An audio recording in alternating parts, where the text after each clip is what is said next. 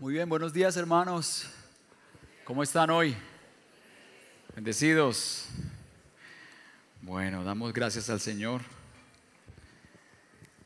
por concedernos hoy estar juntos, adorar su nombre y por concedernos también como iglesia poder enviar obreros para, para que sigan hablando y predicando el Evangelio a otros que no conocen del Señor.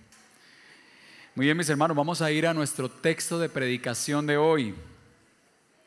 Y hoy estaremos revisando el siguiente pasaje en el cual yo quisiera que usted pudiera ubicarse ahí en su, en su Biblia, y es Colosenses capítulo 2, versículos 6 y 7. Colosenses capítulo 2, versos 6 y 7.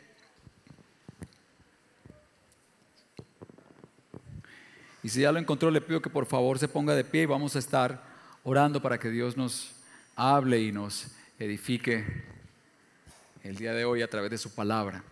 Colosenses 2, versos 6 y 7 dice la palabra del Señor.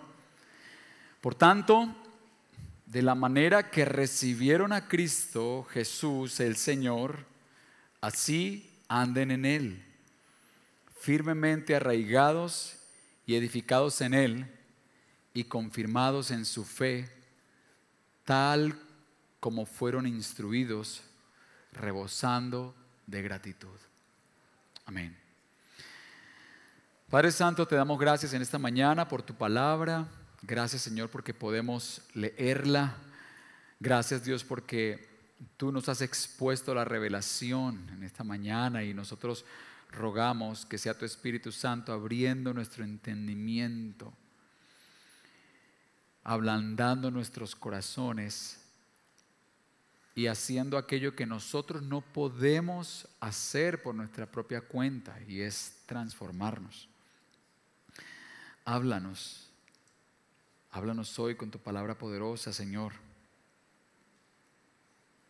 Y haz que esta iglesia, Señor, cada vez podamos vivir una vida digna de ti, una vida que honre tu nombre en todo. Háblanos, Señor. Para tu gloria y para beneficio nuestro te lo pedimos en Cristo Jesús. Amén y amén. Mira, hermano, por favor, tome asiento. Andemos en Él. Andemos en Él. Ese es el título de la predicación de hoy.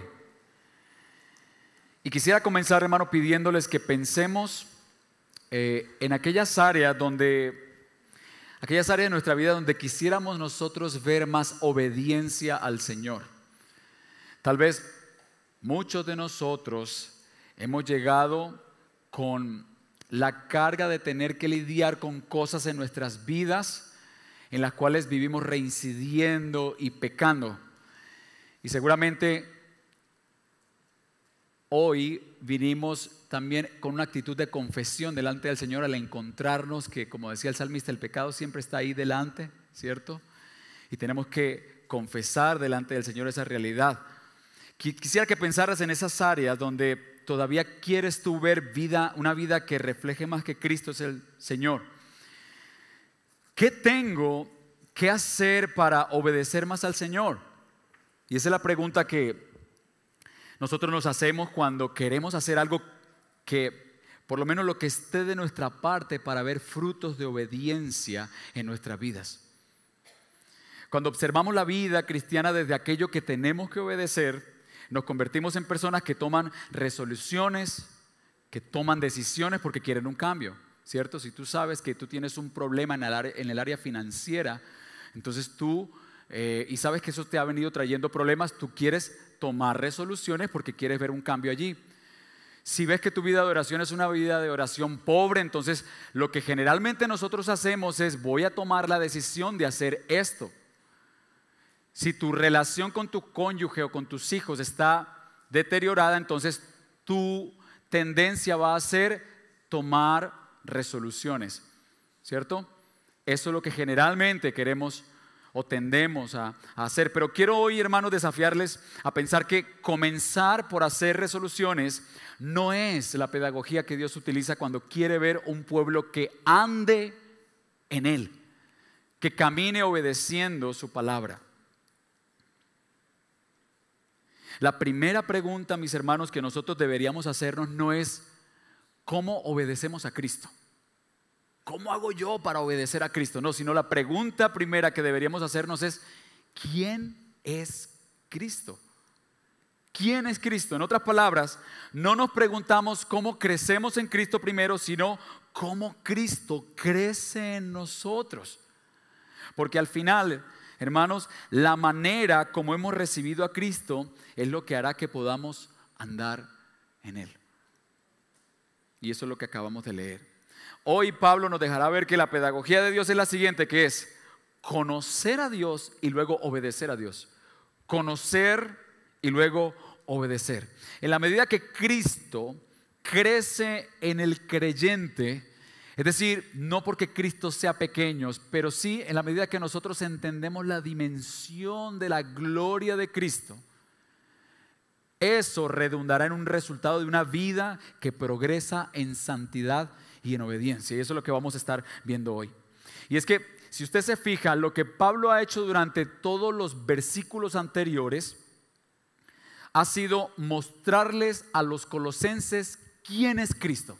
Eso es lo que ha hecho Pablo nos presenta a Cristo y también habla acerca de cuál es la realidad del creyente ahora que le conoce, o que más bien que ha sido conocido por Cristo, la realidad de la cual goza el creyente. Y entonces, después de haber hablado extensamente acerca de eso, ahora viene Pablo con el primer imperativo de la carta de Colosenses, que es el que acabamos de leer. Entonces, los versículos que estudiaremos hoy funcionarán como una gran bisagra para introducirnos a una serie de implicaciones que tiene la teología que Pablo ha expuesto hasta ahora. ¿Cómo así? O sea, lo que Pablo ha hecho hasta ahora es explicarnos, como ya les dije, a Cristo y la realidad de la cual nosotros gozamos en relación con Él. Y ahora vamos a encontrar varios imperativos, varios por tanto. Como ya conocen a Cristo, o sea, por tanto ahora ustedes. Y me di la tarea de buscar y encontré aproximadamente 29 imperativos, 29 mandatos que Pablo, que Pablo da a los colosenses. Seguramente usted va a encontrar más porque hay varios implícitos, ¿sí? Pero en los versículos 6 y 7 está escrito entonces el primer mandato de Pablo. Y ya lo leímos, ¿cierto? Por lo tanto, de la manera que, que recibieron a Cristo Jesús, el Señor, que dice, así anden en Él. Así anden en Él. Porque lo que viene a partir de ahora, mis hermanos, es ver cómo luce la vida de una iglesia, cómo luce la vida de un creyente que conoce a Cristo. ¿Cómo luce la vida de un cristiano que ha conocido a Cristo y que confía plenamente en Él. Eso es lo que Pablo nos va a decir ahora. Entonces nuestra ruta, nuestra ruta de estudio tendrá dos puntos hoy y será, el primer punto de hoy será andar en Cristo responde a conocerle. Y lo segundo será andar en Cristo se expresa en obedecerle. Entonces veamos nuestro primer gran punto de hoy. Andar en Cristo responde a conocerle. Versículo 6 dice, por tanto, de la manera que recibieron a Cristo Jesús, el Señor, así anden en Él. Y es que hay una manera, mis hermanos, como los colosenses ya han recibido o han sido instruidos en Cristo. Y no es como quien recibe un paquete de servientrega, ¿no? Esta no es la idea del texto. Cuando usted recibe un paquete y está ocupado en su oficina o en su casa, usted dice, déjemelo allí y ahorita voy a atender esto. Esa no es la idea, porque al final la importancia del texto no está en quién recibe, sino en aquello que fue recibido. Y esa es la importancia del texto. De hecho, cuando usted ve dos versículos atrás, Pablo está hablando de Cristo como aquel en quien está localizado, en quien se encuentra escondido toda la plenitud del conocimiento y de la sabiduría de Dios. Entonces, los colosenses, mis hermanos, han sido objeto de la gracia de Dios cuando recibieron a Cristo, porque sus ojos fueron abiertos a la gracia de Dios. Ellos entendieron el Evangelio, después de haber recibido a Cristo, entendieron el Evangelio que les cambió la vida y los, los convirtió de personas comunes y corrientes, de personas pecadoras, los convirtió en personas delante del Señor santas, como leíamos en versículos anteriores, sin mancha e irreprensibles delante de Dios. Ahora, ¿quién es Cristo? ¿Cómo, cómo describe Pablo a Cristo frente a los colosenses? Vamos a hacer rápidamente como un breve repaso de algunas cosas que ya nosotros hemos visto en antiguas predicaciones acerca de, de, Colosenses. Y es, lo primero de ellos es que Cristo es presentado como suficiente para salvación. Pablo les ha hablado a los colosenses de que no necesitamos nada más para ser salvos, sino que solo requerimos a Cristo en el capítulo 1, versos 13 y 14. Si quiere, mírelo en su Biblia, por favor. Pero también se ha presentado a Cristo como aquel que está por encima de todo. Y usted lo puede ver en el capítulo 1, versos 16 al 18. Dice que está por encima de toda creación, por encima de toda autoridad aquí en la tierra y en el cielo, y por encima de la iglesia. Él es la cabeza de la iglesia. Pero también se ha presentado a Cristo en el versículo 19 como Dios. En él habita la plenitud de Dios. Y también se ha presentado a Cristo como la esperanza de los creyentes dentro de quienes Él mismo habita. ¿Recuerdan cuando hablamos de, de cuál era el misterio? ¿Cuál es el misterio? Bueno, el misterio es Cristo en ustedes, la esperanza de gloria. ¿Recuerdan eso? Cristo mora en nosotros. Pero también se nos ha hablado de Cristo, como ya lo acabé de mencionar, que es Él en quien están localizados escondidos todos los tesoros de la sabiduría y del conocimiento. Entonces fíjese que Pablo ha explicado a los colosenses quién es Cristo y nuestra realidad en relación con Él, porque nuestra cristología define o afecta la manera en que nosotros vivimos la vida cristiana, nuestra piedad práctica.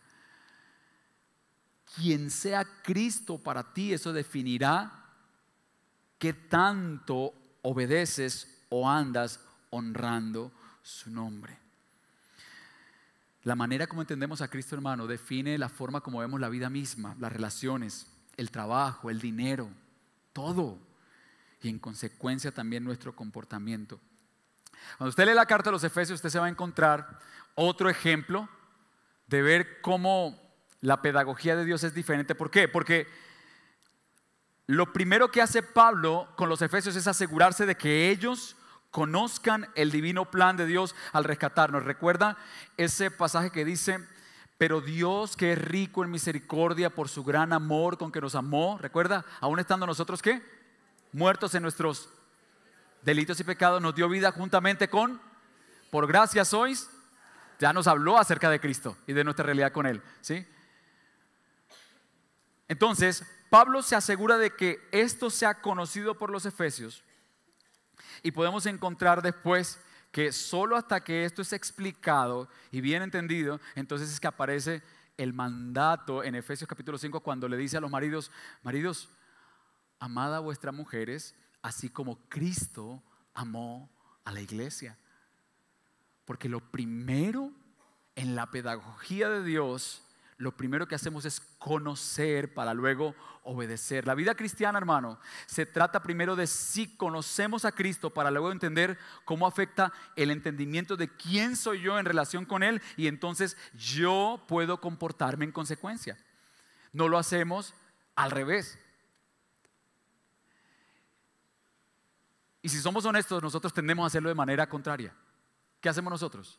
Nosotros tratamos de comportarnos como cristianos, ¿sí? Para sentir que somos cristianos y para luego decirles a otros, es que yo conozco a Dios. Lo hacemos al revés. Y esto es lo que define el moralismo. Porque el moralismo básicamente trata de aquellas cosas que nosotros podemos por nuestras propias fuerzas alcanzar para lograr el favor de Dios. El moralismo nos habla acerca de la, externalidad de nuestra vida. Pórtate bien. Tu conducta es lo más importante.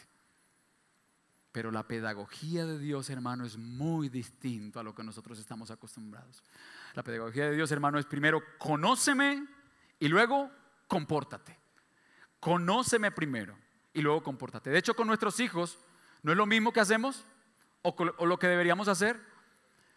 Cuando nosotros nos sentamos en las mañanas, en la noche, no sé a qué hora usted hace eso, esperaría yo que lo hiciera con su familia, con sus hijos, y tenemos el devocional, nosotros les explicamos a ellos el Evangelio, les hablamos acerca del amor de Jesús, les, amamos, les hablamos acerca de, de quién es Cristo, ¿verdad? Y luego cuando ellos desobedecen y se comportan mal, entonces nosotros vamos y les corregimos, si es necesario, les castigamos lo que sea, pero no les castigamos simplemente diciendo, no, es que te portaste mal y ya, a mí no me gusta que te portes así, no.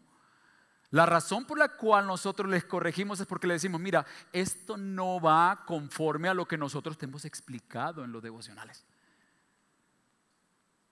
Esto no es coherente. El Señor espera de ti esto. Y por esa razón y la frase que utilizamos yo creo que la gran mayoría, porque te amamos, te disciplinamos.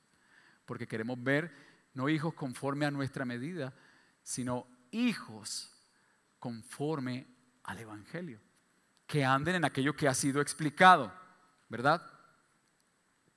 Mi hermano, esto es lo que explica que personas como Pablo, que fue el escritor de esta carta, quien después de haber perseguido a la iglesia y estar convencido de que estaba haciendo lo correcto, cuando usted lee Hechos 26, usted se va a encontrar con que Pablo decía, no es que yo creía que estaba haciendo bien haciéndole mal a los cristianos.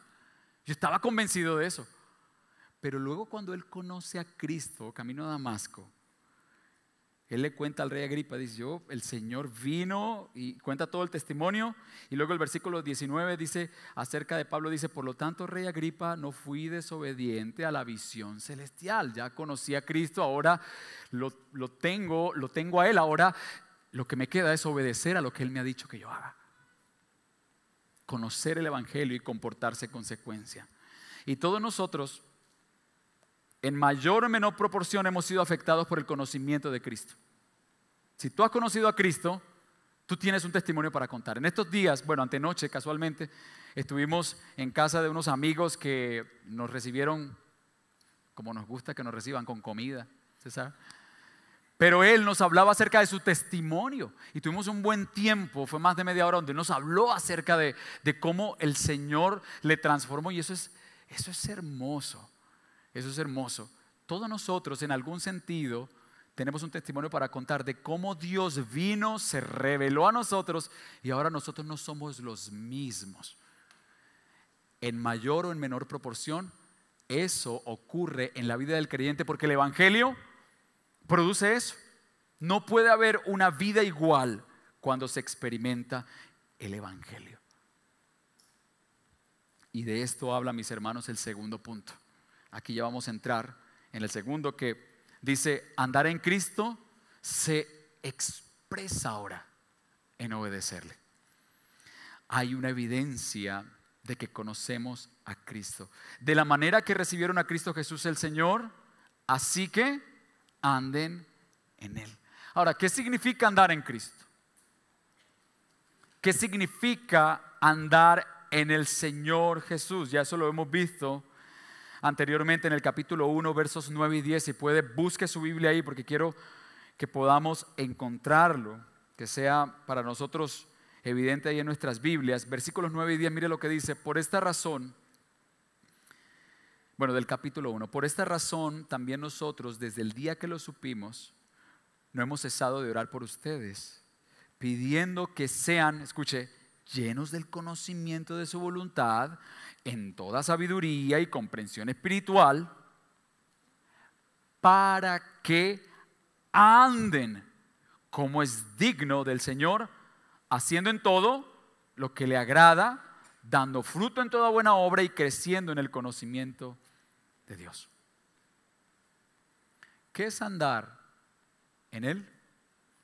Es vivir una vida digna de Él dar fruto en toda buena obra, crecer en el conocimiento de Él y andar como es digno del Señor, dando fruto. Es honrar al Señor en todo lo que hacemos. Entonces fíjese hermano que andar en Él básicamente es vivir de manera digna del tesoro que hemos recibido. Lo que antes, fíjese que esto fue una oración, lo que antes había sido una oración para, para Pablo ahora se va a convertir en, en Colosenses capítulo 2 en un mandato. Pero el principio va a seguir siendo el mismo. Yo les he mostrado a Cristo, ustedes han disfrutado de un manjar teológico sobre Cristo, porque esa, lo que Pablo les ha expresado han sido las profundidades acerca del Señor Jesús. Pero ahora Pablo manda a que los creyentes se comporten en consecuencia, haciendo todo lo que le agrada, dando fruto en todo, creciendo en el conocimiento de Dios, es decir, andando en Cristo, anden en Cristo. Y ya hemos hablado de eso, entonces, como les dije. Mis hermanos, la gracia no es un fin en sí misma. Dios no muestra su amor, Dios no se revela a nosotros simplemente porque quiere hacerlo y ya. Cuando Dios muestra su amor a nosotros, cuando Dios nos impacta con el Evangelio, eso debería producir vidas que agradan al Señor en todo, que caminan, que andan en Él. Y encontramos ejemplos en la palabra. Usted recuerda que cuando el Señor se le presentó a Abraham y le muestra, le dice, mira las estrellas del cielo, míralas.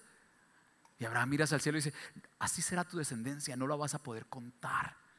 Será tan numerosa que será imposible contarla para ti. ¿Sí?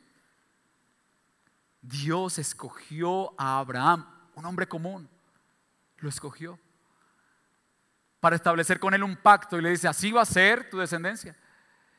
Pero luego cuando usted va a Génesis capítulo 17, usted se encuentra que, dice el texto, cuando Abraham tenía 99 años, el Señor se le apareció y le dice de nuevo, mire, mire lo que dice, dice, yo soy el Dios todopoderoso. Se le mostró de nuevo.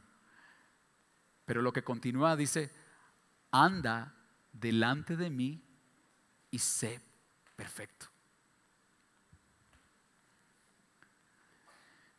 Ocurrió lo mismo con Israel. ¿Recuerdan? Éxodo 20. Dice la palabra del Señor y habló Dios todas estas palabras diciendo, yo soy Jehová tu Dios que te saqué de la tierra de Egipto, de casa de servidumbre. Y el Señor está recordando todos esos milagros que ocurrieron en Egipto, las plagas, la manera como Él abrió el mar rojo y cómo milagrosamente el pueblo del Señor es pasado a través del mar y libertado de la esclavitud de Egipto. Él está recordando todo esto. Cómo Dios se mostró con gracia frente a un pueblo porque quiso hacerlo. ¿Qué viene después de este pasaje? Vienen los diez mandamientos. Eso es lo que viene después. Entonces, mis hermanos, Dios nos llama primero a una relación con Él para que le conozcamos. Dios se da a conocer por medio de Cristo y cuando ya le conocemos, entonces hay una forma en que vivimos que da evidencia de que le pertenecemos. Y eso tiene, mientras elaboraba este pasaje, pensaba de que eso tiene una aplicación interesante cada domingo, porque muchas veces nosotros salimos de aquí, de la puerta hacia allá, y decimos, wow, qué predicación. Y aplaudimos. Gloria al Señor por la predicación. Pero en algunas ocasiones, mis hermanos, no pasó del aplauso porque nosotros no aplicamos y no vivimos conforme a ese evangelio que nos fue predicado. ¿Sí? y nos engañamos a nosotros mismos de esta manera. Mis hermanos, una vida que ha hallado en Cristo el más grande de los tesoros, una iglesia donde Cristo se ha hecho grande por la comprensión de quién es Él, es una iglesia que anda en Cristo, que obedece al Señor, que vive una vida digna de Él. Piensa en esto, hermano. Y eso lo, haciendo mención de algo que ya vimos hace algún tiempo, cuando tus decisiones, cuando todo lo que tú dices, cuando todo lo que tú haces, cuando la manera en que vives, cuando alguien te pregunte, ¿por qué tú hablas, actúas, tomas estas decisiones? ¿Por qué vives así? Tu respuesta y la mía debería ser, porque Dios es digno de eso. Eso es andar en Cristo. De manera que hasta ahora podemos decir, dos cosas. Primero, hermano, hermanos, es no podemos vivir vidas que obedecen fielmente al Señor cuando nuestra comprensión de Cristo es así de pobre. Y lo segundo que podemos decir es que mentimos entonces cuando decimos que le conocemos y que Él vive en nosotros, pero en nuestra vida Cristo no crece. Cristo sigue siendo enano y no porque Dios sea enano, mis hermanos, no porque Cristo sea enano. Cristo es pleno, Cristo es Dios. Pero estamos hablando de cuán grande Él es dentro de nosotros. Mis hermanos, y una cosa, quiero que hagamos esta diferencia de una. Una cosa es saber mucho acerca de Cristo. Una cosa es tener un conocimiento grande de Cristo. Y otra cosa es andar en Cristo. Porque podemos tener un conocimiento así de gigante y Cristo estar en nosotros así de pequeño. O tal vez en algunas personas pudiera no estar Cristo. Mis hermanos, ¿cuál es la descripción entonces de una vida que anda en Cristo? ¿Cuál es? La palabra de Dios continúa hablando. Colosenses capítulo 2, 6 dice, por tanto, de la manera que recibieron a Cristo Jesús al Señor, así anden en Él y continúa diciendo firmemente arraigados, ahí hizo falta el firmemente, firmemente arraigados y edificados en Él y confirmados en su fe, tal como fueron instruidos, rebosando de gratitud. Esta es la manera como describe Pablo una, una vida que anda en Cristo. Y utiliza una imagen botánica, arraigados arraigados. Los creyentes somos como un árbol cuyas raíces han sido plantadas en Cristo. Pero también los creyentes somos como, eh, utilizando una imagen arquitectónica, somos como un edificio cuyo cimiento o fundamento es Cristo mismo. ¿Sí? Entonces eso es bueno porque nos da la garantía, hermano, de que las dificultades de la vida, por más fuerte que sea el viento, por más grande que sean las olas, nosotros vamos a permanecer de pie porque estamos en Cristo, ¿verdad? Y eso es una muy buena noticia. De manera que el panorama actual del creyente, de aquel que ha depositado su vida en Cristo, es el siguiente, mis hermanos. Estamos plantados en Cristo, Él nos da crecimiento y estamos cimentados en Cristo.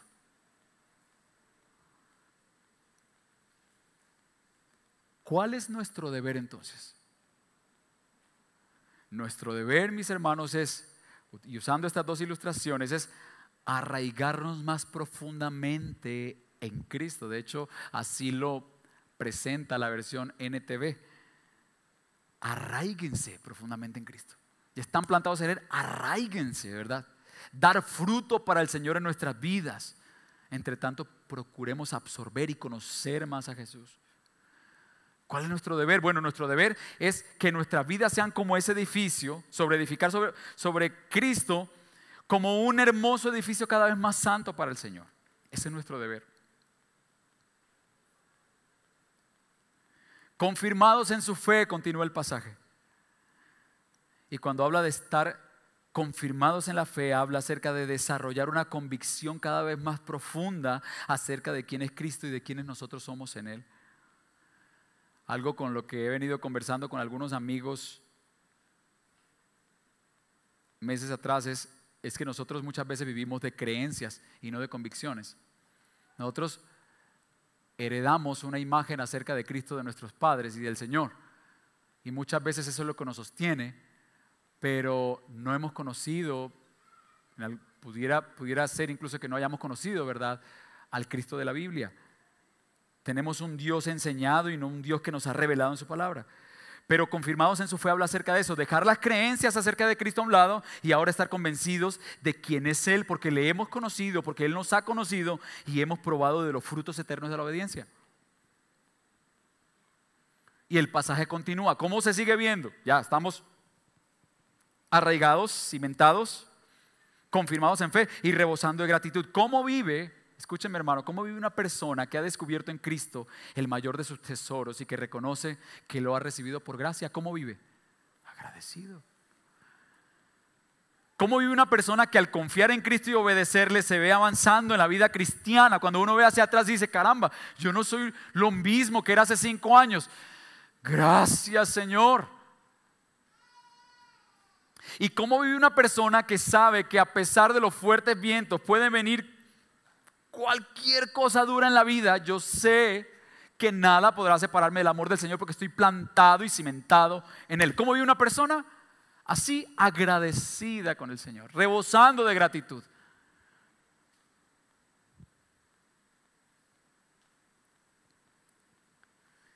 Pero ¿cómo luce una vida que no anda en Cristo? En contraste con esto. Primero, mis hermanos, todo comienza. Yo creo que tal vez esta pudiera ser la realidad de algunos de nosotros acá. Y es que todo comienza en una vida que no está interesada en conocer a Cristo, al Cristo de la Biblia. Que en vez de enraizarse más profundamente en Cristo y dar, y dar fruto y sobre edificar en Él, empieza a sembrar y a construir sobre arena estéril e inestable. Y esto toca directamente nuestra vida devocional, mis hermanos. ¿Qué tanto conocemos al Señor Jesús? Cuando no estamos enraizados en el Señor nos dejamos engañar fácilmente. A los colosenses tenían un par de problemas y era que había unos pensamientos engañosos, unas doctrinas engañosas que se estaban metiendo en la iglesia. La primera de ellas era que Cristo no era suficiente. A los colosenses le dijeron, ¿sabes que Cristo está bien, pero necesitas circuncidarte? Necesitas comer comida kosher, una comida especial, bendecida, creo que es por algún sacerdote, rabino, no sé. Y debes guardar determinados días para poder ser salvo. Tú le sumas eso a Cristo y tienes la salvación. Yo creo que aquí no hacemos eso, ¿verdad? Pero la tentación sigue siendo la misma, hermano. Necesitas algo más que te dé identidad, aprobación. Necesitas, está la nosotros como iglesia vivimos la tentación de redimirnos a nosotros mismos. Necesitamos la aprobación de los demás. Necesitamos demostrarnos a nosotros mismos y a otros que podemos. Y es por eso que entonces decimos, no, es que yo necesito ese puesto. Yo necesito ese cargo. Yo necesito esa beca, yo necesito ese título, yo necesito esa reputación. Pero no tienes a Cristo, sí, pues Cristo sí, pues claro, sí. Pero también necesito esto para sentir que estoy completo. Necesito ese hombre, necesito esa mujer. Cristo no es suficiente. O Cristo es un Dios más entre otros. Esa es la segunda tentación que estaba, que estaban enfrentando los colosenses, Cristo no es tan grande, ni tan único, ni tan valioso. Y es ahí donde nosotros pudiéramos ceder a tener una adoración dividida, ¿no? Entre Dios. Yo sí quiero conocer al Señor, pero es que este ídolo del placer, este ídolo del dinero, este ídolo del reconocimiento, del control, del poder, de la comodidad. Póngale todos los ídolos que quieran. Y muchas veces valoramos más esto, estos dioses, porque ellos nos pueden satisfacer nuestros deseos temporales de esta vida, ¿cierto? ¿Y cuál es el resultado final de esto? El resultado final, hermano, es que nos damos cuenta de que nuestra vida es infructuosa, estamos enanos, somos como bonsáis, esos arbolitos pequeñitos o seguramente usted ha andado por la ciudad, usted se ha dado cuenta de estos edificios que por alguna razón dejaron de construir. Usted los ha visto por algún asunto legal o político, bueno, no sé. Y usted los ve y ya están oxidados, ya tienen moho. Y yo no sé si a usted le pasa, pero yo veo estructuras así y digo, caramba, o sea, ¿cómo hubiera sido de bonito que se hubiera terminado eso? Está muy bien ubicado. Hasta yo quisiera vivir ahí. ¿Sí? Pero así, mis hermanos, se ven nuestras vidas muchas veces. Sin crecimiento, sin fruto, inestables. ¿Por qué? Porque no nos interesa el Señor. No nos interesa conocer a Cristo. Tenemos, y es por eso que tenemos los mismos problemas de siempre, matrimonios con problemas crónicos hábitos pecaminosos, dinámicas malsanas en el hogar, la misma, el mismo problema con mis hijos, el mismo problema con mi esposo. Años y años cargando con lo mismo, porque no confiamos en Él. Pero pastor, yo sí confío en el Señor, yo creo que Él tiene el poder. Bueno, pues si confiáramos en Él, hermano, buscaríamos conocer más a Cristo. Y buscaríamos obedecerle. Diríamos como el salmista en el Salmo 119 dice, cuán bienaventurados son los de camino perfecto, los que andan en la ley del Señor. Cuán bienaventurados son los que guardan su testimonio y con todo el corazón lo buscan. Estaríamos así, deleitándonos en conocer a Cristo. Mis hermanos, esta es la pedagogía del Señor, conocerle para luego obedecerle. recuerdo que estando en pandemia, eh, recién estábamos entrando cuando el colegio mandó a que íbamos a estar teniendo el estudio en casa. Una de las cosas que tuvimos que hacer fue comprar muebles para los niños. Tuvimos que comprar dos escritorios, una pequeña biblioteca y quisimos también comprar un nocherito. Y lo compramos. Y a mí me gusta, cuando tengo tiempo, hacer cosas para la casa. Y entonces, cuando llegó el primer mueble, yo recuerdo que yo lo vi, eh, lo destapé y vi las instrucciones a un lado, pero yo me creí mejor armador que incluso esas mismas instrucciones. Nos pasa mucho a los hombres, creo yo, ¿no? Entonces uno las mira como de reojo, ah, ya es fácil. Entonces el taladro, cuando he terminado, lo que ocurre, nos sobran tornillos, nos sobran piezas y va uno a ver la mesa y le hace uno así, ¿verdad? La mesa. Pero solo me pasó una vez. Después de ahí, el siguiente escritorio fui más cuidadoso. Me fijaba varias veces porque el anterior me había hecho perder mucho tiempo, mucho, mucho tiempo, porque tuve que volver a desarmar y ahí sí prestar atención a cada instrucción. De en adelante fui más cuidadoso, porque hay una manera en que se hacen las cosas, hermano. Hay una manera en que se hacen las cosas. Y lo que nos está dejando ver Pablo aquí es que tenemos la responsabilidad de conocer al Señor. Y hablaba con el Pastor Jairo ahorita de que no hay nada más práctico que eso, conocer a Cristo. Conocer al Señor, conocer las grandezas. ¿Quién es Cristo para ti? Pregúntate eso, hermano. ¿Quién es Cristo para ti? ¿Quién es Cristo? Juan 15, desde el versículo 4 y 5, dice, permanezcan en mí y yo en ustedes. Como el sarmiento no puede dar fruto por sí mismo si no permanece en la vid, así tampoco ustedes si no permanecen en mí. Yo soy la vid y ustedes son los sarmientos, ustedes los sarmientos. El que permanece en mí y yo en él, ese da mucho fruto. Y esta parte podríamos decirla en coro. Porque separados de mí, nada pueden hacer. Mis hermanos, podemos concluir entonces de que la pedagogía del Señor es conocerle primero y luego obedecerle. Y la conclusión a la que llegamos es que andar en Él significa que primero nos preguntamos, ¿quién es Cristo? Y luego, ¿cómo vivo para Cristo? ¿Quién es Cristo? Y luego, ¿cómo vivo para Cristo? Dos implicaciones para terminar, mientras le pido al equipo de adoración que vaya subiendo. Dos implicaciones. Primero, tú y yo hemos sido plantados y cimentados en Cristo y tenemos todo el potencial de Cristo para vivir vidas victoriosas sobre el pecado. Entonces mi ánimo hoy, mis hermanos, escúcheme acá, que si algo que quiero que se lleve a su casa es esto, y es, conozca a Cristo, confía en Él, obedécele, ábrete camino, progresa en tu vida personal, familiar, porque si hay algo que tenemos garantizado gracias a que estamos en Él, es que tendremos vidas firmes y estables que dan fruto para su gloria. Y la razón es que estamos en Cristo. Entonces, ánimo hermano, conozcamos al Señor.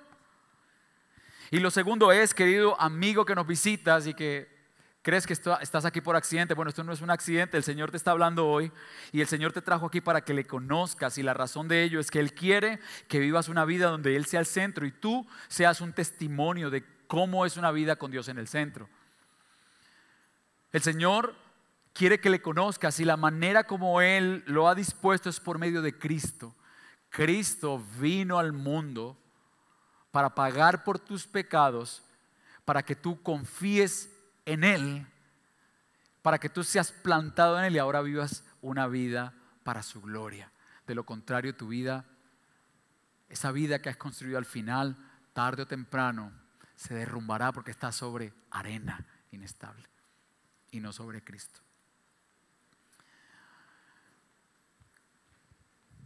Queridos hermanos, incline su rostro, por favor, vamos a orar y que la palabra del Señor sea carne en nuestros corazones.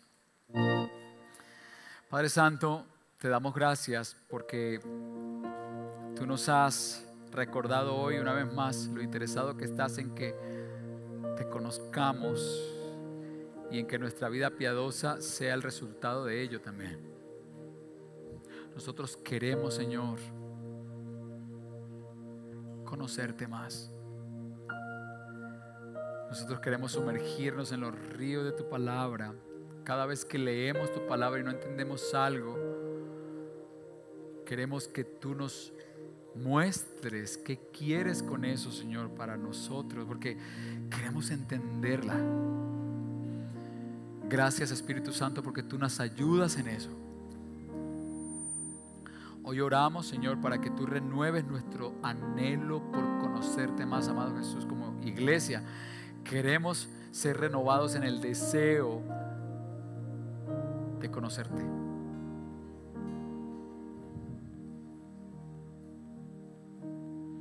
Ayúdanos, Señor. Y renueva nuestras papilas gustativas para deleitarnos delicioso de tu palabra y de la oración. Perdónanos porque hemos sido negligentes. Nosotros queremos vivir vidas lejos de ti y queremos cambios soportados en nuestra propia fuerza de voluntad. Perdónanos por eso, Señor. Perdónanos por ser tan tan confiados en nosotros, tan, tan incrédulos. Y ayúdanos, Señor, confiar en ti, en tu palabra. seas el mayor deleite de nuestra vida, Señor. Que te podamos conocer más y que podamos vivir una vida digna